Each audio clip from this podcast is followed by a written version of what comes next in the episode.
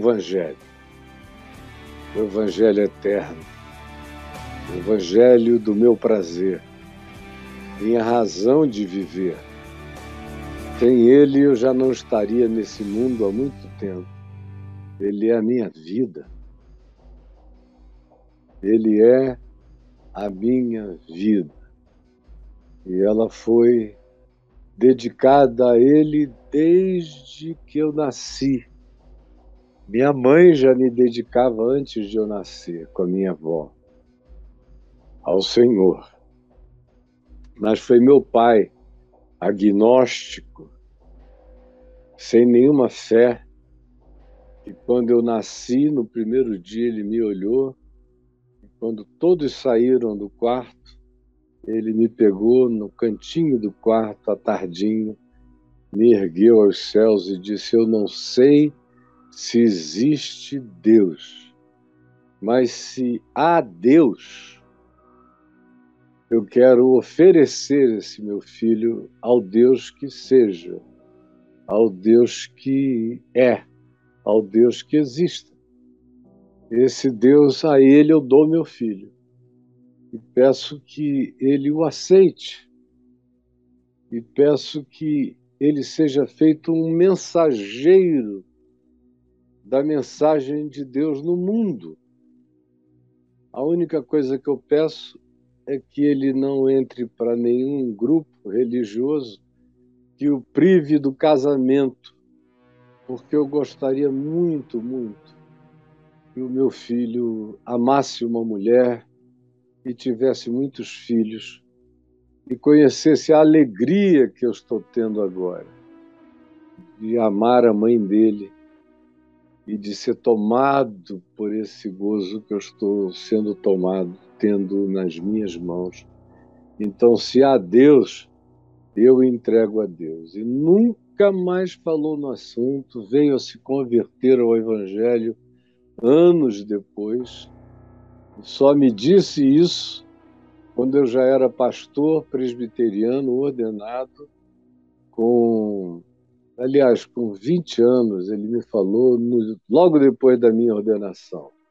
Eu fui ordenado no dia 10 de janeiro, e ele me falou dias depois essa história guardada de todos, nem minha mãe sabia.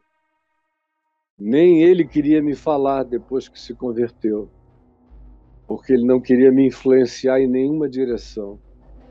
E ele queria que, se fosse Deus, Deus mesmo concluiria a boa obra no meu coração e me chamaria para o que ele quisesse que eu fosse.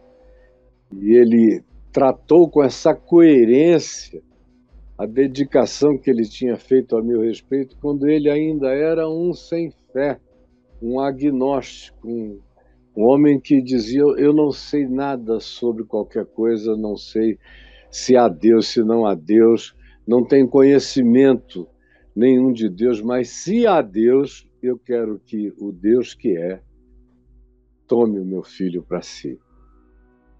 E o Senhor, por graça e só graça, e favor imerecido, me tomou e me deixou viver e atravessar as situações mais complexas da infância.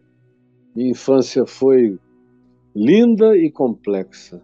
adolescência foi uma guerra interior de explosões, de hecatombes atômicos existenciais dentro de mim, de ardente desejo de morrer, de falta de significado. Eu entrei na juventude de maneira totalmente suicida e inconsequente até que o Evangelho me pegou e me laçou, e me amarrou, e me prendeu, e me seduziu, e eu seduzido fiquei.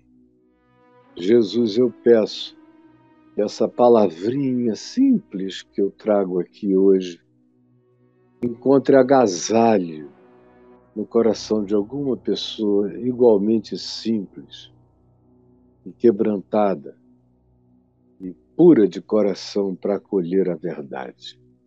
É o que eu te peço em teu nome, Jesus. por todos. Amém. Olha aqui o tema que eu propus a você hoje, o Braulio vai colocar aí, com dois versículos no Evangelho de Mateus, em capítulos diferentes, mas ambos em Mateus 16, de 13 a 15, Mateus 27, verso 22. O que você está fazendo de Jesus? Me responda. O que você está fazendo de Jesus? Que, usando uma palavra que para mim é, já é cansativa desde o primeiro dia, mas eu vou usar, porque parece que as pessoas é, concentraram a sua seu vernáculo nessa expressão nos dias atuais. Mas a palavra é narrativa. E cada um vai escrevendo as suas narrativas, como se fossem realidades autorizadas quando são a respeito de Jesus, como se fossem evangelhos particulares é, o que as pessoas estão fazendo de Jesus. Não existe um Jesus.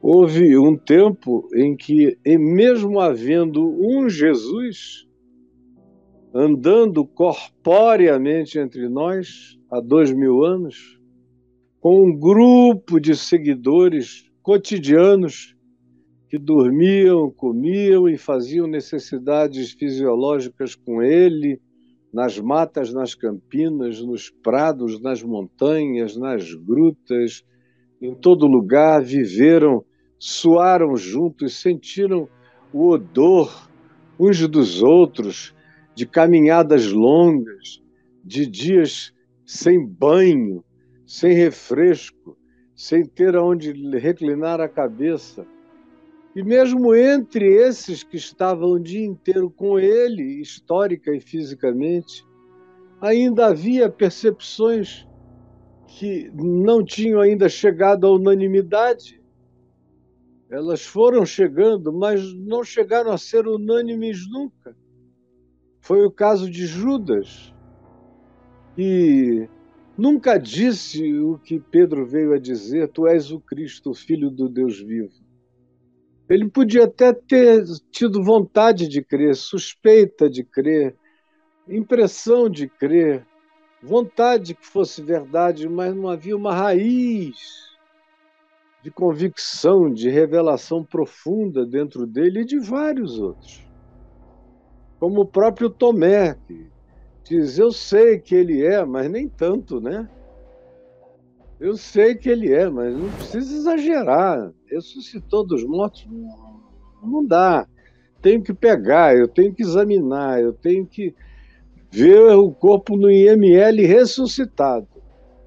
Então, mesmo entre esses, nos dias da encarnação, da história, do espaço-tempo, havia percepções diferentes no núcleo mais fechado e duro de homens, de mulheres. Agora, a multidão em volta aí tinha percepções bem diferentes. Mas, mesmo assim, nenhuma delas tão escandalosa como as percepções que a gente foi vendo no desenrolar da história.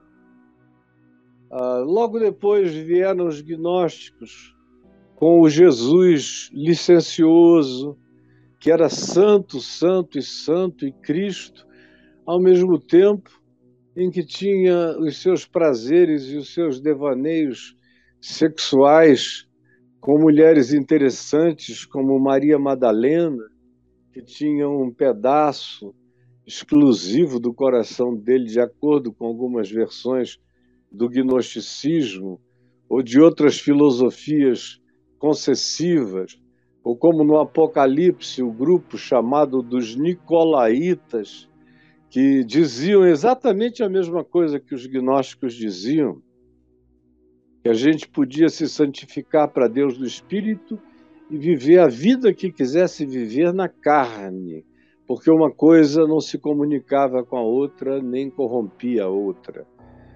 E começando com coisas dessa natureza, isso foi evoluindo para todo tipo de opinião, daqueles que diziam que Jesus era só o maior de todos os anjos, o Gabriel Supremo, o maior de todos os arcanjos. Depois vieram os que desenvolveram a tese de que Jesus era uma espécie de irmão de Lúcifer, que tinham sido criados juntos, e Lúcifer tomou o caminho da soberba. E o espírito, o anjo, o arcanjo, a criação, o primogênito da criação, que Paulo diz que foi o Cristo Jesus, fez outro caminho de esvaziamento de si mesmo, fez o caminho oposto ao de Lúcifer. Por isso ganhou o nome superior, mas ele não era Deus nem era o Cristo de Deus. Como também vieram as outras opiniões, dizendo que ele era só uma aparência humana, mas ele não era realmente humano. Ele só ganhou uma concreção de aparência humana. Mas ele não podia ser humano, porque se ele fosse humano, ele não era divino. E se ele fosse divino, ele não era humano por causa da mesma dicotomia que os gnósticos ensinaram e outras filosofias apregoavam também, e outras teologias também. Então, essa interpretação esteve lá também, como também há algumas outras. Tipo, por ele ter sido designado o filho, então diziam ele é a segunda criação. Deus é, não ninguém criou, ele é eterno e incriado. Mas a primeira coisa que ele fez foi o filho, usando a, a, lógica biológica de que o pai é que gera o filho. Aplicaram a mesma lógica biológica para a eternidade. Então, se Deus é chamado de pai, ele gerou o filho e nasceu de um parto divino. E foram inventando e criando todos os tipos de Cristo. Depois do cristianismo constantiniano, que foi quando o cristianismo foi inventado no quarto século e aderido e foi o que prevaleceu, o evangelho ficou quase extinto, só vivido por poucas pessoas.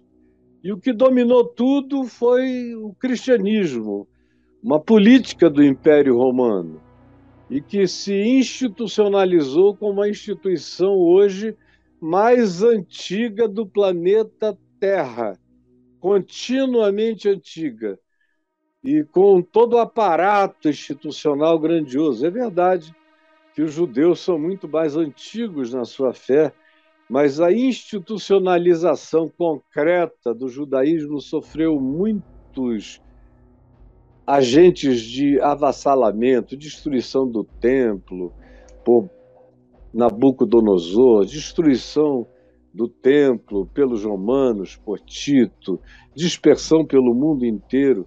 Mas o cristianismo logo ganhou uma sede, uma capital, depois virou um estado, depois se transformou no único representante do, do Império Romano falido se tornou agora o Sacro Império Romano, que era o cristianismo, onde o imperador era o Papa e os súditos eram todos os crentes católicos que porventura existissem na Europa toda. E assim foi por muitos anos. E durante esse período, Jesus virou tudo. Jesus virou o, o imperador dos imperadores. Jesus virou o 13 terceiro, o, o, Constantino virou o 13 terceiro apóstolo e Jesus o teria glorificado como apóstolo mais do que a qualquer outro apóstolo com sua mensagem. Depois Jesus se transformou no abençoador do novo Império Romano dedicado a ele. Depois ele se tornou o abençoador de feudos, de principados, de bárbaros que aparentavam uma conversão ou trocavam de religião, passavam a usar a cruz, era o suficiente para terem uma ligação com Jesus, sem nenhuma conversão, praticando os mesmos barbarismos, mas agora também em nome de Jesus. A mesma coisa aconteceu com gauleses, a mesma coisa aconteceu com germânicos de várias tribos, a mesma coisa aconteceu com celtas, a mesma coisa aconteceu com bretões, a mesma coisa aconteceu em todos os segmentos. Jesus foi ganhando caráter, personalidade, característica. No tempo das cruzadas, ele era o senhor da guerra, o abençoador dos cristãos que iam da Europa guerrear contra os muçulmanos para tomar a Terra Santa e reconquistar Jerusalém em nome de Jesus, com espada, com lança, com cerco, com sítio, com ódio, matando os muçulmanos como quem prestava culto a Deus, banhos de sangue em nome de Jesus em Jerusalém para reconquistar uma pseudo-cidade santa que conheceu só guerra, ódio e paz. Nunca. Paz, nunca. Como diz Paulo aos Gálatas, que a Jerusalém terrestre, que eu visito muito há muitos anos por questões de cultura, geografia, arqueologia e conhecimento, a Jerusalém celeste só gera para a escravidão.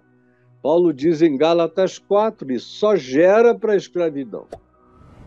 E ai daquele que cultua Jerusalém, vai adquirir a mentalidade da escravidão. E depois dos cruzados e dos templários, que eram uma ordem de guerreiros religiosos em nome de Cristo, dedicados à procura de uma fábula chamada Santo Grau, ou a Arca da Aliança, e matando gente e reunindo fortunas em nome de Deus. Ficaram riquíssimos, chegaram a ficar mais ricos que o papado. Foi por isso que foram eliminados pelo ódio invejoso do papado e, e tantas outras coisas. A reforma protestante não aconteceu sem banhos de sangue. Se Lutero não tivesse sido protegido por interesses políticos de alguns príncipes a quem interessava o rompimento com o papado, ah, não teria havido nem o início da reforma como aconteceu, porque a rebelião foi grande. Poderiam ter sido todos os camponeses que aderiram à reforma esmagados no campo se não tivesse havido guerras de contraposição, de ódio, praticados agora de Jesus contra Jesus. Jesuses católicos vindo contra os iniciantes Jesuses protestantes. E esse ódio entre os Jesuses católicos e os Jesuses protestantes continua até hoje. Diminuiu o nível de agressividade pela imposição da civilidade laica. Mas os ódios, eu ainda peguei esses ódios há 60 anos, 70, 60 anos atrás, 65, eu ainda não tenho 70, mas no Amazonas eu via como a minha avó protestante odiava a minha avó católica, que era uma santinha. E como a minha avó católica era cheia de preconceitos para com a minha avó presbiteriana, elas só se cumprimentavam, não havia muito diálogo entre elas. E a minha avó protestante dizia que pena, tão lindinha, aqueles olhos azuis tão lindos, uma mulher tão boa. É uma pena que não é evangélica, por isso vai para o inferno. E eu ouvia aquilo e dizia: ai meu Deus, o inferno então é um lugar legal, porque está cheio de gente boa. E com 4, 5 anos de idade eu já não acreditava nesse inferno dos crentes. E a minha avó me ajudou a me salvar do, do inferno dos crentes. Depois foi a minha vida inteira vendo ódio. Não só ódio entre protestantes, ou depois viraram quase todos os evangélicos viraram protestantes, ou os protestantes viraram quase todos evangélicos. Então era ódio pelos católicos, ódio pelos espíritas, ódio em nome de Jesus pelos umbandistas, pelos candoblecistas, pelos praticantes de qualquer religião de matriz africana. Eles estavam lá, sempre com ódio. E aí eu, nas entranhas, porque eu fui fazer exame nos evangélicos de videocolonoscopia. Eu, eu examinava, eu via os que tinha dentro do intestino da igreja durante décadas e décadas. O que estava ali, os cânceres, os pólipos de ódio, tudo ali dentro. E, e, me chocava de ver como eles diziam: a paz do Senhor, irmão, ô varão abençoado, santo de Deus. E o cara virava de costa e ele desancava o outro, são perversos, não sei o quê, mentiroso, não devia estar onde está, chegou por oportunismo e ódio. E muitos desses que vocês veem juntos, com a mão na cabeça do presidente, se odeiam entre si. Eles têm alguns objetivos em comum, mas entre si eles não têm nada. E a gente veio, chegando até aqui. O protestantismo abençoou inúmeras guerras. Nos Estados Unidos, os pastores do Sul, na Guerra Civil Americana, abençoavam os soldados do Sul, batistas, a maioria deles. E as legiões do Norte, que venceram, da União, eram abençoados pelos pastores do norte. E aí era a guerra de Jesuses contra Jesuses, em nome do patriotismo americano e em nome de uma boa causa, que era a, a extinção, a finalização da escravidão na América, e que os cristãos do Sul defenderam com armas e defendem até hoje. A plataforma do Trump foi baseada nesse ódio sulista que prevalece ainda até o dia de hoje. O país nos Estados Unidos está quase que proporcionalmente dividido numa grande quantidade de republicanos no sul, reacionários, e uma grande quantidade de democratas mais para o norte. Tem ilhas de grupos de um partido e outro em algum lugar, mas tem as prevalências. E no sul são os republicanos, no norte são os democratas. E o ódio continua, a aversão continua.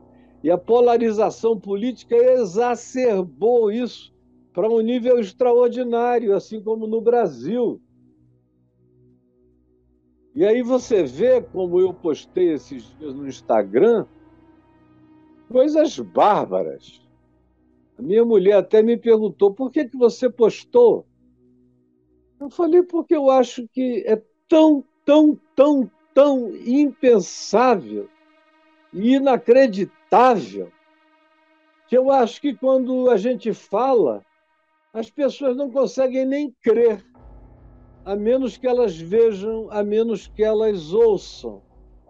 Como ontem, por exemplo, eu postei, não sei se o Braulio pode entrar aí no meu Instagram, é só para vocês darem uma pequena olhada lá, é de um pastor é, dizendo: se tiver algum petista aqui nessa igreja, se levante agora e saiam, de 10 em 10, porque aqui na minha igreja petista não tem salvação, porque Jesus, para mim, é de direita, Jesus é de direita, Jesus é Bolsonaro, Jesus é isso, é aquilo, aquilo outro, e aí vai abrindo a boca, desancando todo tipo de impropérios, de raivas, de mentiras, tem alguma coisa aqui na minha frente que não está me deixando ver completamente o que o Braulio postou, mas eu queria que vocês apenas vissem e dessem uma chegada lá inacreditável que esse cara fala. Na semana passada eu postei um outro dizendo coisas absolutamente bárbaras. Se você é de esquerda, não venha tomar a ceia do Senhor, porque a ceia do Senhor é só para gente de direita, que vota nos, no candidato de Deus. E a ceia do Senhor agora só pode ser distribuído para gente assim, distribuído para gente assim. Por quê? Porque Jesus não é objetivo para praticamente ninguém. O que é que isso nos diz na história toda? Eu dei assim uma voada mais do que supersônica, hipersônica, mas pontuando algumas coisas importantes. Se houvesse tempo, você ia ver que foi o tempo todo assim, mudando de lado, de acordo com a conveniência de quem tinha poder a oferecer esse pêndulo. Da igreja vai para lá e para cá e as opiniões mudam e os pastores falam e o povo repete. Repete. Porque nunca creram em Jesus nenhum. Eles só proclamam um certo nome mágico esse nome Jesus, que supostamente carrega um poder maior do que o nome Exu, do que o nome Pombagira, do que o nome São Judas Tadeu, do que o nome Santo Antônio, do que o nome Buda ou Siddhartha, qualquer outro nome. Então eles pensam em nome mesmo. Assim como se fosse o meu nome Caio, eles iriam dizer que não a pessoa, não o caráter, não a personalidade, não a realidade de quem eu pudesse ser, mas era a pronúncia do meu nome que realizaria os milagres. É pura magia. É um Cristo de feitiços. É um Cristo de mandingas. É um Cristo de energias manipuláveis, conforme a intenção do propagador, daquele que confessa em Jesus, se transforma na confissão do mago, do bruxo, do feiticeiro, do utilizador do nome dele para aquela congregação. E aí você vê como a nossa situação piorou dramaticamente. Aqui em Mateus 16, se diz o seguinte: indo Jesus para as bandas de Cesaré de Filipe, lá para o Monte Hermon, aonde ele veio depois a se transfigurar, perguntou aos seus discípulos: Quem diz o povo ser o filho do homem? Quem?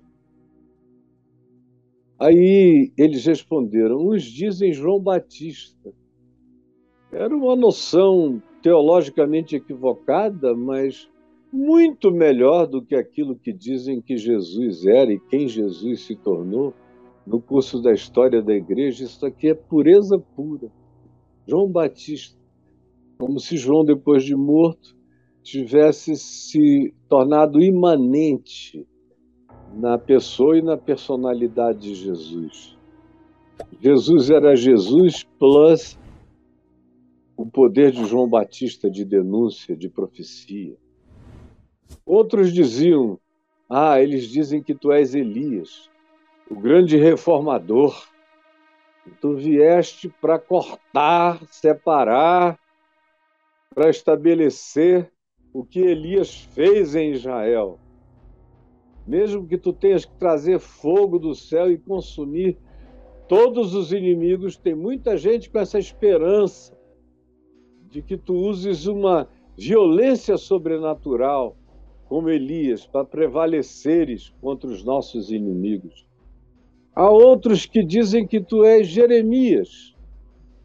E aí já é uma mensagem também de que essa figura teria voltado. Elias reencarnado. João Batista teria se imanentizado em Jesus. E Jeremias era uma reencarnação de Jesus.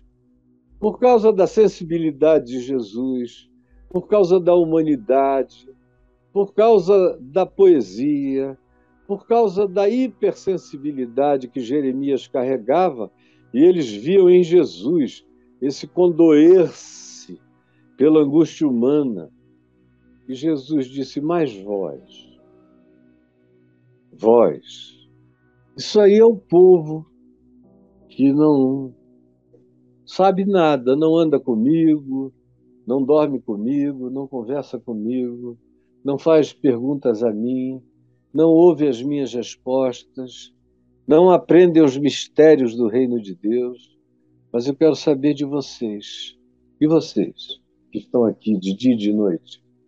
Se fosse hoje em dia, aquele tempo não tinha Bíblia. Se fosse hoje em dia, ele ia dizer: vocês que andam com Bíblia na mão, que têm dez Bíblias em casa, letra grande, letra pequena, Bíblia da mulher, Bíblia branca para a noiva, Bíblia cor-de-rosa, Bíblia com letra gigante, Bíblia com comentário de prosperidade, Bíblia pentecostal, Bíblia reformada. Vocês que têm tudo isso, o que, é que vocês dizem de mim? E aí a gente, nesta geração, fica chocado. Porque ainda houve algumas gerações em que, pelo menos sem convicção, as pessoas, por lerem o texto de Mateus 16, diziam à semelhança de Pedro: Tu és o Cristo, o Filho do Deus vivo. Aí todo mundo. Mas eles diziam sem saber nem o que era isso, sem saber nem que para chegar mesmo à raiz humanamente possível e mesmo impossível dessa compreensão só por revelação do Espírito de Deus.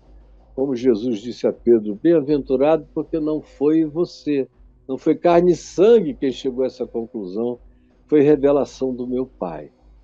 Então, você é um bem-aventurado e todos quantos veem assim e compreendem assim e entendem quem eu sou, quem eu sou, minha identidade, e a minha identidade define o meu caráter. O meu caráter define as minhas atitudes e os meus ensinos. E os meus ensinos são pré-definidos pelas minhas práticas, pelo que eu mostro, pelo que eu exemplifico. Eu só falo o que eu vivo. E tudo que eu vivo, eu ensino as pessoas a viverem. E vocês são testemunhas privilegiadas como ninguém. Jesus chegou a dizer: muitos reis e sábios da terra gostariam de ver o que vocês estão vendo, mas não lhes foi dado conhecer. E vocês estão aqui com todo acesso. É Novo Testamento na mão, é tudo na mão, para saberem, com testemunho dos apóstolos que me conheceram mas vocês decidiram não me saber por mim mesmo. Vocês decidiram não me conhecer pela minha encarnação, pela minha vida, pelo meu exemplo, pela minha atitude, pelo meu comportamento, pelas minhas escolhas, pelos meus valores, por aqueles a quem eu privilegiei, que eram pobres necessitados, carentes, doentes. Minhas pautas ficaram claras. Eu sou da saúde, eu curo. Eu sou do esclarecimento, eu abro os olhos aos cegos. Eu sou da morte, do preconceito que mata. Eu curo leprosos, desprezíveis. Eu sou antivida. Eu ressuscito mortos. Eu sou assim. Eu não ando com espada. Eu não vim tomar nada à força, não esperem isso de mim. Nesse mesmo dia que Pedro disse isso, ele falou: então, olha, fiquem sabendo de mais uma coisa: a gente vai para Jerusalém e eu vou ser maltratado, cuspido, chicoteado, lacerado, rasgado, ferido, crucificado e morto. Porém, eu ressuscitarei no último dia. Mas você vejam como é a natureza humana. Pedro ficou só com a parte de eu serei mutilado, rasgado, ferido, pregado e morto. Ele nem ouviu, ele bloqueou a cabeça para ressuscitarei, porém, no terceiro dia. Isso ele apagou da mente. Ele ficou só com a tragédia e disse: Isso não te acontecerá, porque Pedrão das Candangas está aqui e eu vou partir para as cabeças, não vou deixar. Não vou. Eu não tenho ainda o teu espírito, não cheguei nessa evolução, eu não vou deixar, não. Jesus disse: arreda, Satanás. Você vai o quê? Puxar da espada para brigar por mim? O que Jesus disse foi: sai dele, Satanás. Para o Pedro que disse: se for preciso, eu uso de violência para defender o evangelho ou o que tu pregas. E qual foi a resposta de Jesus? Oh, ainda bem, tomara houvessem milhões de milhões como você, Pedro, mas graças a Deus, mais uma vez, por essa revelação da espada. Você já sabe que eu sou Cristo, agora você sabe que Deus ungiu a sua espada e de todos quantos queiram militar por mim, fazendo as arminhas contra os inimigos. Bem-aventurado tu és. Mas o que foi que Jesus disse para ele? E disse para todos quantos repetiram o mesmo espírito, de quererem defender o evangelho na marra, na força, no sangue, no ódio contra ódio, no fogo contra fogo, nos exércitos contra exércitos, nas revoluções pró-Jesus contra as revoluções anti-Jesus ou humanistas. Tudo isso que a gente viu acontecer e eu acompanhei nos detalhes, na história, vendo a repetição dessa subversão total do evangelho que foi o cristianismo. O meu amigo Jacques Ellul tem um livro importantíssimo e que mostra todos os sincretismos que, que o cristianismo fez do quarto século para cá. Ele chama o livro de A Subversão do Cristianismo. Eu nunca concordei com ele nisso. Porque o cristianismo não foi subvertido, o cristianismo já era subversão. Já era. Já era a ruptura com o Evangelho de Jesus e a construção de uma religião real com fins de adaptação cultural e política, onde quer que o poder pendesse, aonde quer que houvesse as indicações de que num determinado lado do poder nós teríamos mais oportunidades. Foi assim nesses 1.700 anos e continua a ser assim. Agora, o problema é que tem hoje, tem um pessoal que não ouve a voz de Jesus falando a Pedro, quando disse: Eu vou puxar da espada, eu vou te defender, eu vou reunir um grupo, eu vou encarar. E foi o que ele tentou fazer, mas não tinha ninguém com ele, só tinha uma outra espada lá. Mas ele puxou uma adagazinha que ele tinha, que levava no caminho para cortar madeira, fazer fogueira, limpar um animal, um peixe, ou um animal para comer assado no fogo, como eles comiam acampados a maior parte das vezes, estava lá para funções práticas, mas ele usou para cortar a orelha do sumo sacerdote no dia que Jesus foi preso. Qual foi a atitude de Jesus? Ele não disse: Bem-aventurado tu és, Simão, o teu zelo, o zelo do Senhor que te consome internece o meu coração, Pedro.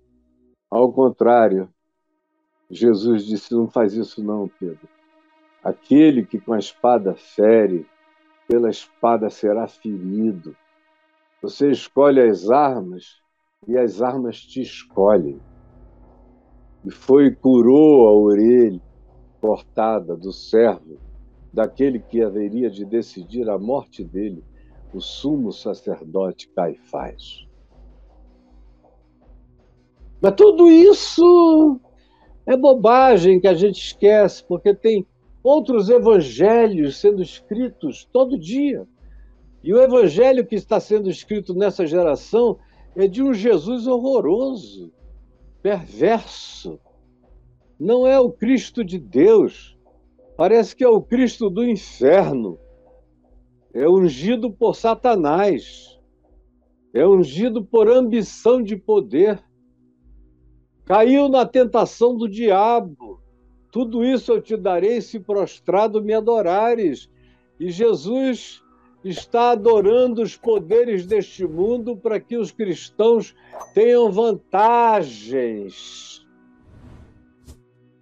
É um Jesus que transforma a pedra em pães, que faz qualquer negócio, que os fins justificam os meios, que faz marketing suicida, louco, pula do pináculo do templo, só para fazer uma fake news e encurtar um caminho, chegar onde queria. E os discípulos dessa mentira, que são filhos do evangelho das tentações, às quais eles sucumbiram a todas, são discípulos do que Jesus chamou de sai Satanás, arreda Satanás, que o Senhor te repreenda, Satanás. Tudo aquilo que Jesus repreendeu, eles acolheram, ungiram,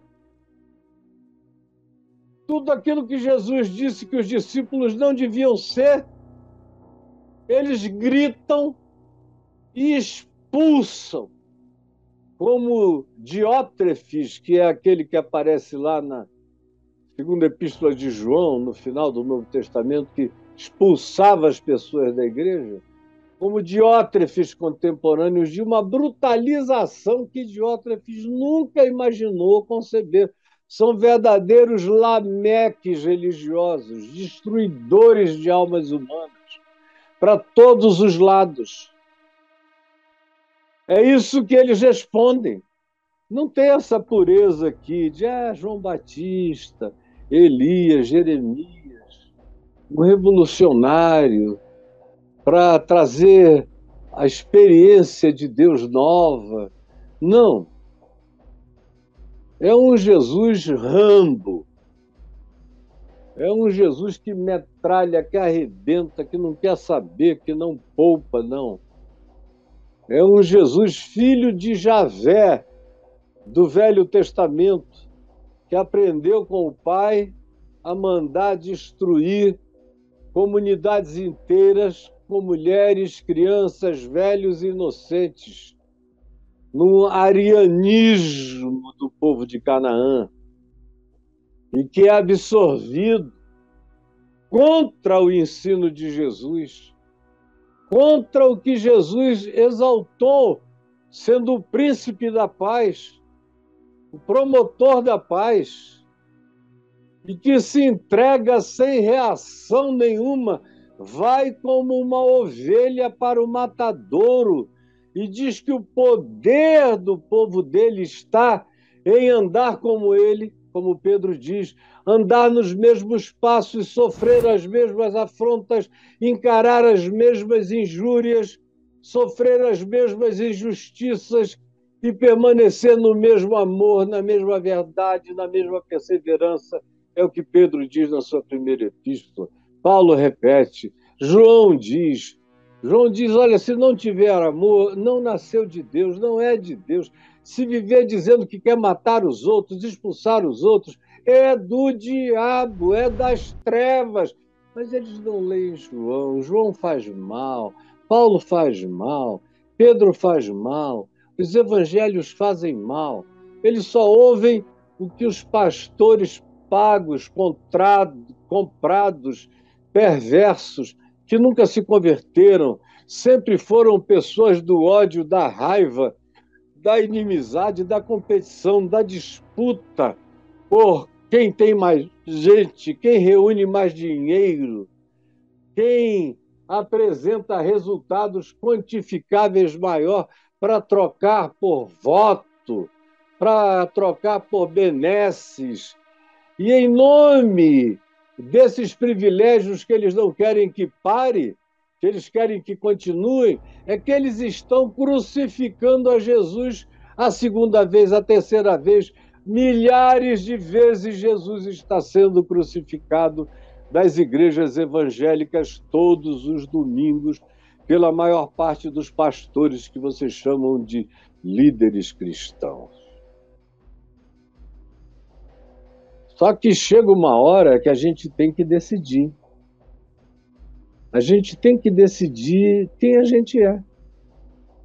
Como aqui no Evangelho de Mateus, quando Jesus foi levado a julgamento, e colocado na presença de Pilatos. E Pilatos foi um advogado de defesa que fez tudo o que podia para salvar Jesus. Chegou a dizer: olha, isso aqui não tem nada a ver com transgressão à lei romana. Do ponto de vista dos romanos, ele não cometeu crime nenhum. Deixem o homem ir. Mas eles incitavam o povo dizendo que não queriam. E aí Pilatos chega a perguntar quem vocês querem que eu solte. Porque naquela época do ano era comum haver um indulto praticado pelo governador romano, pelo preposto do imperador. Era uma data de libertação na Páscoa de pelo menos um prisioneiro. E Pilatos diz: A quem vocês querem que eu solte, conforme a tradição de vocês, nessa Páscoa? E aí eles todos responderam quando Pilato disse: A Barrabás ou a Jesus chamado Cristo? Porque Pilatos sabiam que por inveja eles estavam entregando a Jesus, porque o poder do amor de Jesus era algo para além do que eles conseguiriam competir a respeito. O amor de Jesus pelo povo, a graça de Jesus, a saúde que ele trazia, a luz que ele carregou, a iluminação, a abertura das mentes, o perdão, a graça, era o que eles não tinham a oferecer. E invejavam e odiavam. Estando ele no tribunal, a mulher de Pilatos mandou um recado dizendo: Não te envolvas com esse homem justo, Jesus, porque hoje à noite, em sonho, eu sofri muito, muito, muito a respeito dele. Mas os principais sacerdotes atropelaram o bilhete da mulher de Pilatos, juntamente com os anciãos, os presbíteros, da igreja, da sinagoga, do sinédrio, do Supremo Concílio. E pediram o povo a que pedisse Barrabás e fizesse morrer Jesus, como a gente assiste hoje. É um povo pedindo Barrabás. A gente quer Barrabás. Enquanto isso, eles estão fazendo o evangelho de Jesus morrer. E para essa geração que está assistindo essa negação, que faz da traição de Judas uma brincadeira de criança, é a traição desse povo todo, desses pastores todos de Bíblia na mão.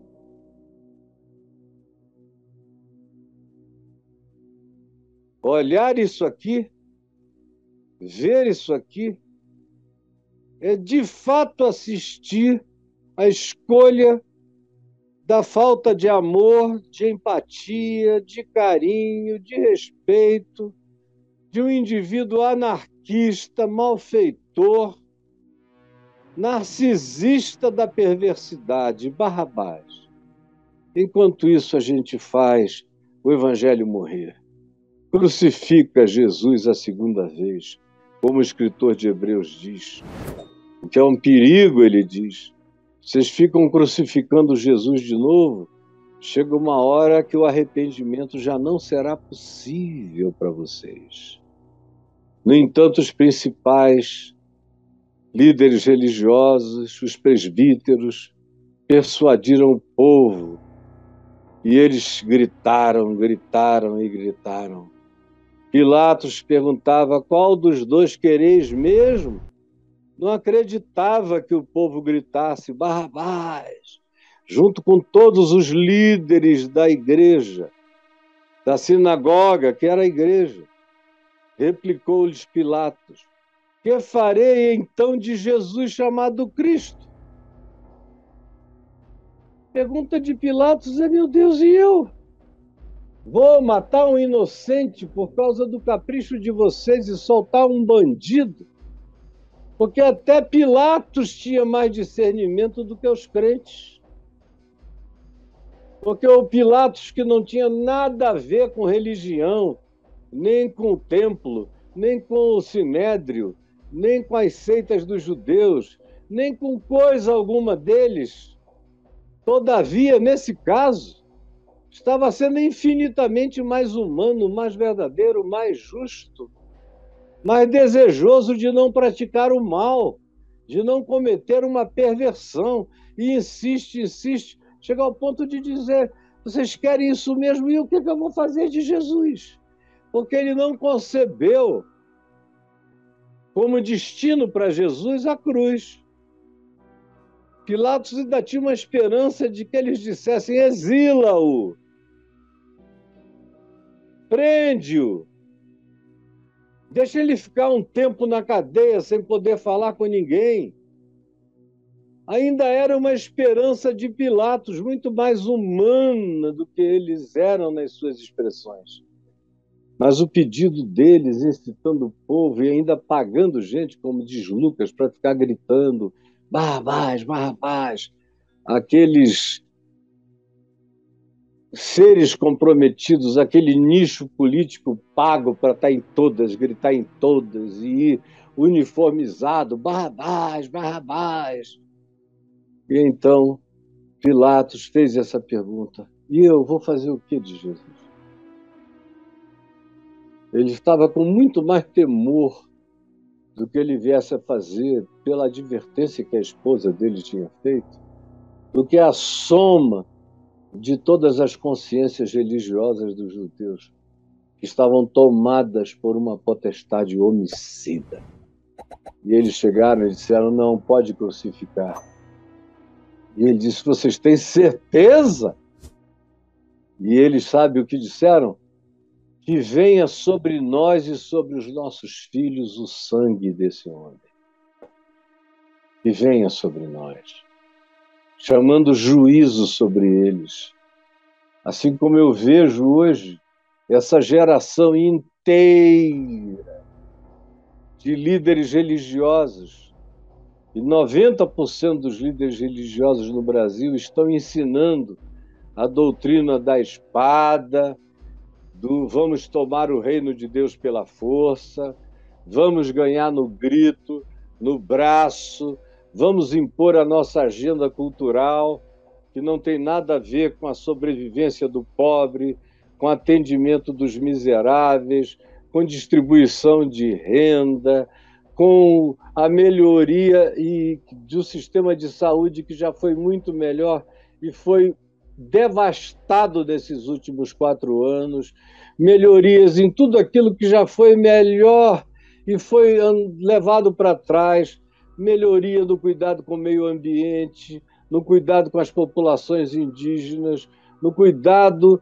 para dar oportunidade igual, independente de raças, para todas as pessoas, na proibição do, da violência, seja física, seja oral, verbal ou publicitária, contra qualquer grupo de pessoas que tenham opções diferentes e em Israel tinha gente de todo tipo. E Jesus escolheu ir viver no meio do povo mais miscigenado, com gente de todas as culturas, que era chamado desde os dias de Isaías, 800 anos antes de Jesus, de a Galileia dos gentios, do povo que vivia na região da sombra da morte.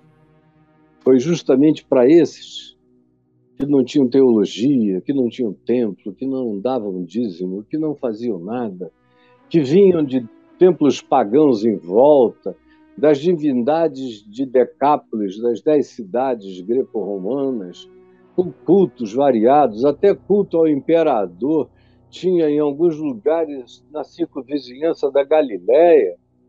E é para lá que Jesus vai. E é para essas pessoas que ele ensina. E são essas pessoas que melhor o entendem. E são elas que o seguem.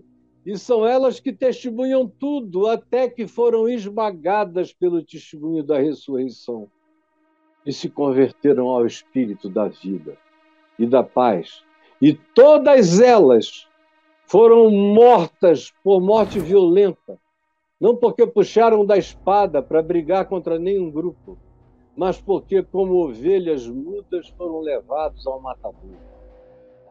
Paulo foi decapitado, Pedro foi crucificado, alguns deles foram apedrejados, outros sofreram destinos horríveis, de torturas até a morte. João foi o único que morreu de velho, mas em exílio, sozinho, sem ninguém, sem testemunho, sem amigo. Ele não podia nem dizer como Paulo: vem logo, Lucas, vem logo, Timóteo, porque somente Lucas está comigo. Não, ele não tinha ninguém. Ele morreu, só ele e Deus mas não usou de violência para representar o evangelho e combateu todo tipo de violência, todos eles, por amor ao evangelho, porque o evangelho é do príncipe da paz. Que farei eu, pois, de Jesus chamado Cristo? É a pergunta de Pilatos que eu deixo com você. Com você que já não sabe mais quem é Jesus tem muita gente boa, querida, gente amada, mas que resolveu viver do ensino dos pastores. E aí cada cabeça é uma sentença. Cada cabeça é um interesse, é uma cobiça. Ou é, são a maioria deles seres toscos, verdadeiros ogros da idade da pedra, sem sensibilidade humana nenhuma.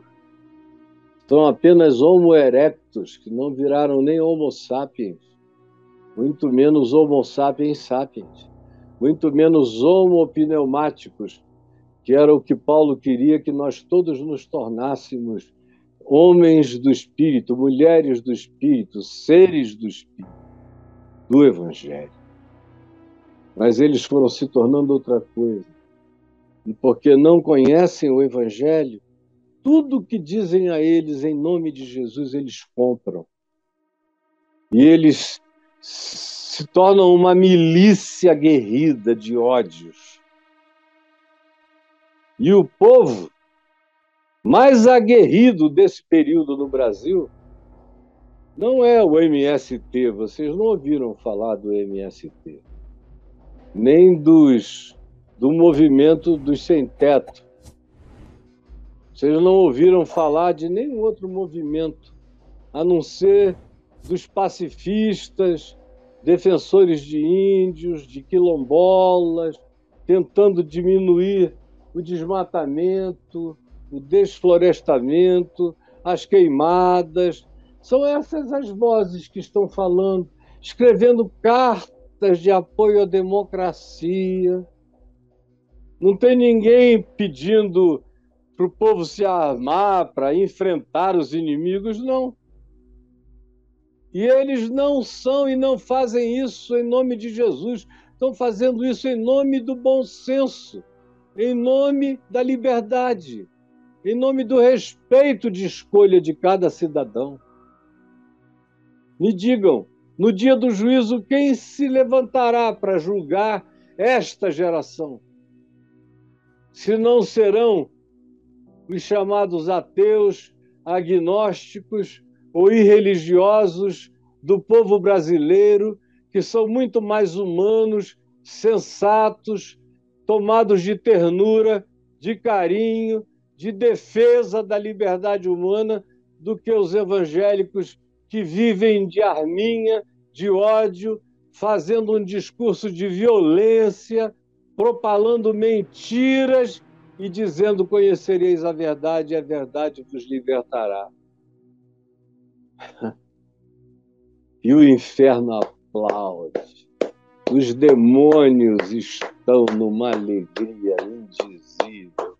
Salva de palmas para a igreja evangélica no Brasil, nos Estados Unidos, na África, na América Latina, toda cheia de ódio, de raiva, um Jesus guerreiro, rambo, um Jesus que não está nem aí, pragmático e que atropela. No dia do juízo, quem descerá justificado para casa? E quem receberá juízo da parte de Deus? Como Pedro diz, um juízo que começa pela casa de Deus. E quem me dera ele comece pela casa de Deus, porque o Brasil está precisando assistir algo que lhes dê temor e tremor do significado santo do nome de Jesus e que anda elameado, blasfemado na boca da maioria dos que dizem que existem para defendê-lo, mas apelidaram Barrabás de Jesus. Eles dizem: solta-nos Jesus, vírgula Barrabás, e não Jesus do Evangelho, Cristo. O Jesus do Evangelho é muito pacífico.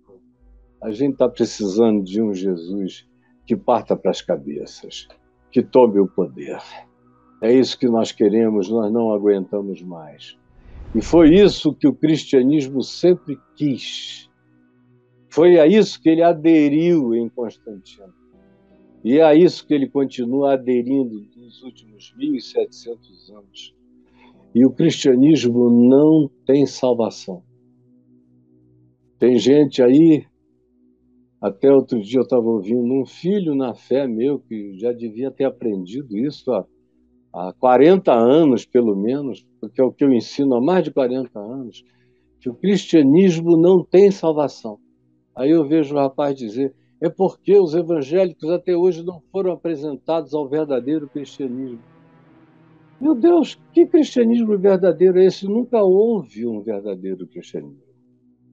A expressão está toda equivocada, porque as pessoas precisam ser apresentadas ao Evangelho, ao verdadeiro Evangelho, puro e simples de Jesus, sem acréscimos, sem dogmas, sem doutrinas, só Evangelho, só Jesus, só a revolução da simplicidade e do amor.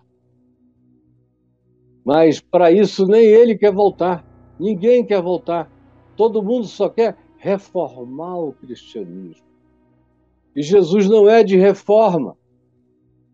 Jesus não é de reforma, ele disse que é para não reformar, não botar remendo de pano velho, remendo de pano novo em vestes velhas, porque o pano novo vai puir a estrutura do tecido velho e vai ficar um rombo maior, para não colocar vinho novo em odres feitos de couro de cabra, porque se o odre já é velho, já recebeu outros vinhos, ele já tem uma outra fermentação na pele, no abrigo, no container. Vai botar um vinho novo, vai estragar o vinho novo e a fermentação dele vai arrebentar o odre de couro, vai perder tudo. Reforma não, Jesus diz. A esperança dele é que em cada geração começasse uma outra geração de discípulos que fossem como os discípulos da primeira geração, com o mesmo engajamento, com a mesma paixão, com o mesmo amor, com o mesmo compromisso, com a mesma entrega, com a mesma obediência, com a mesma simplicidade, com a presença da cruz como perdão e graça e com a força da ressurreição como poder existencial para caminhar e vencer e atravessar todas as coisas. Mas o que nós temos é o oposto disso. É o Jesus Barrabás. E os crentes do Cristo Barrabás. O que você tem que decidir é a respeito do que você vai fazer de Jesus. Tem gente que gostaria de nem ter vindo aqui, de nem ter chegado. Tem gente que, se ouvir por acaso, vai dizer: meu Deus, e agora? O que, é que eu vou fazer? Eu tenho que escolher. Olhe em volta e escolha segundo, não segundo a perfeição, porque não tem nada absolutamente bom e perfeito entre nós. Mas escolha sempre dos males o que mais pode favorecer, pelo menos, os pobres, os que não têm nada. Eu como e bebo, estou aqui com uma sedezinha, mas posso molhar a garganta, tem água aqui, tem o que eu preciso. Eu estou no conforto. Faço parte de um grupo no topo dessa pirâmide. Me angustia todo dia ver os milhões que estão indo para a cama com fome. E nada é feito. 600 reais não dá para matar a fome de ninguém. É só uma aquisição de votos para o pessoal gritar Barrabás, Barrabás, Barrabás. Jesus, eu já falei demais. Eu peço que a tua palavra coloque todo mundo aqui na esquina, no vale da decisão, e respondam à pergunta de Pilatos. Que eles não sejam piores do que Pilatos que até aqui é melhor do que a maioria deles.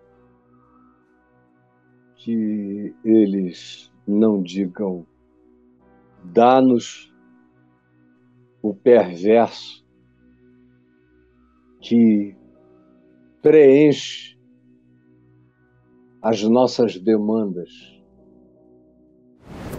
Eu te imploro que, por misericórdia, o Espírito Santo ajude cada um livremente a escolher, mas a escolher segundo a lei da liberdade, a lei da justiça, a lei da verdade, a lei da misericórdia, a lei da compaixão, a lei do socorro, a lei do amor. É o que eu te imploro. Em nome de Jesus. Amém e amém.